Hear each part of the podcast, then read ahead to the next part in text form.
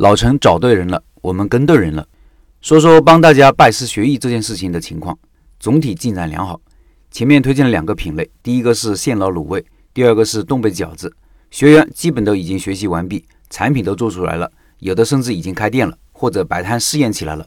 而且无论是卤味还是饺子，学员对师傅的评价都很不错。大家能通过这种方式快速学到一门手艺。找到一个带路的好师傅，我觉得这件事情有价值，会继续下去。这件事情的宗旨就是有个靠谱师傅，开店少走弯路。不光是要学的技术，关键是有个带路人，背后的事情太多了。因为第一次卤味店老板直播，有些老板没来得及报名参与，所以计划在九月十一号晚上八点，肖老板将再一次直播介绍他的项目。感兴趣老板记得关注起来。我也让肖老板总结了一下第一次教学经历，分享给各位。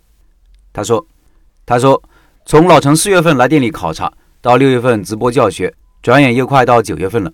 这几个月时间一直忙忙碌碌，经历了不少事情，好久没有时间能坐下来好好回顾一下。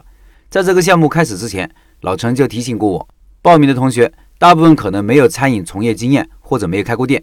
这对我来说压力不小，因为隔行如隔山，再加上当时广东突发的疫情，只能线上学习。如何通过视频将每个步骤讲解清楚？让新手也能快速上手，是摆在我面前最大的问题。我首先在教程上进行调整，将纯文本的技术教程修改为图文并茂的 PPT 教程。每个工具、厨具都有照片、尺寸以及型号，方便外地的学员自行采购不掉坑。比如卤味桶就分为用电的、用气的；用电的又分为发热盘的、发热管的、电池的几种；用气的按底部分平底和非平底，按排气分直排、强排，按散热分散排和急排。按燃烧气分，又分火排和炉盘，究竟哪个更合适？什么样的环境匹配什么样的卤汤桶，都是有讲究的。我在 PPT 里面都是以图片的方式进行了注解。在直播这一块，一边假想自己是新学员，一边草拟直播大纲，反复模拟了好几次，再打印出来，在家试播。线上直播教学，我也是大姑娘上轿，头一次，心里多少还是有点发虚的。开始直播之前。安排同学们都提前准备好了一些必备的工具，以便于一边学习一边自行操作，更易于加深理解。六月十五号第一次直播教学，我在头一天晚上提前将设备和食材准备好了。考虑到直播教学涉及的核心技术，安排店员休息，自己一个人操作。大部分同学都早早到了直播间，从高汤的熬制到卤汤的调配，力求每个细节都能完全的在视频里展现出来。原计划两天半的课程，只用了两天就完成了。这两天时间，大部分有空的同学都全程在线，也不断的提问，这种交互式的沟通效率更高。第三天直播，我选择在家里与大家一起沟通运营方面的内容。为了帮助大家尽快进行实操，我组织了一次香料的团购活动。核心配方有好几十种香料，如果量小不是很方便采购，集中采购就不一样了。跟供应商发了单子之后，第三天就安排了顺丰发到大家手里。不少同学迫不及待就在家里准备好食材，开始按流程卤制。群里讨论非常的活跃。大家都在晒各自家里试制的过程，学习氛围非常好。有时候我在忙，没有及时回复，都有其他同学帮忙回复了。接下来是线下学习，前面来了几批同学，由于疫情原因不能堂食，连个吃饭的地方都没有，门前支个小饭桌吃盒饭也被保安说。在这种情况下，大家线下学习依然积极性非常高。从洗切卤制到捞货售卖，大部分是他们自己完成的。给我的印象特别深的是第三批同学，当时我家里出了点事情，我临时赶往外地。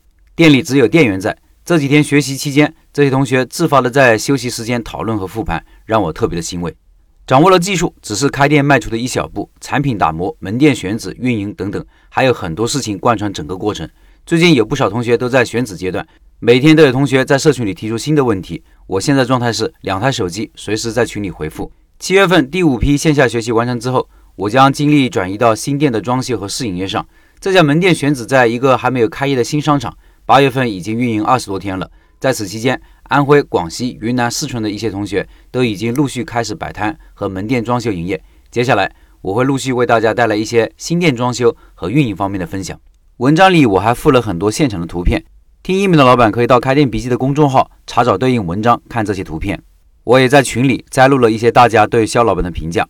一位老板说：“老陈第一个项目找的是肖老师，他肯定经过认证了肖老师的技术和人品。”现在看来，老陈是找对人了，我们也是跟对人了。一位老板说：“肖老师非常的细致，有这样的师傅，心里就两字踏实。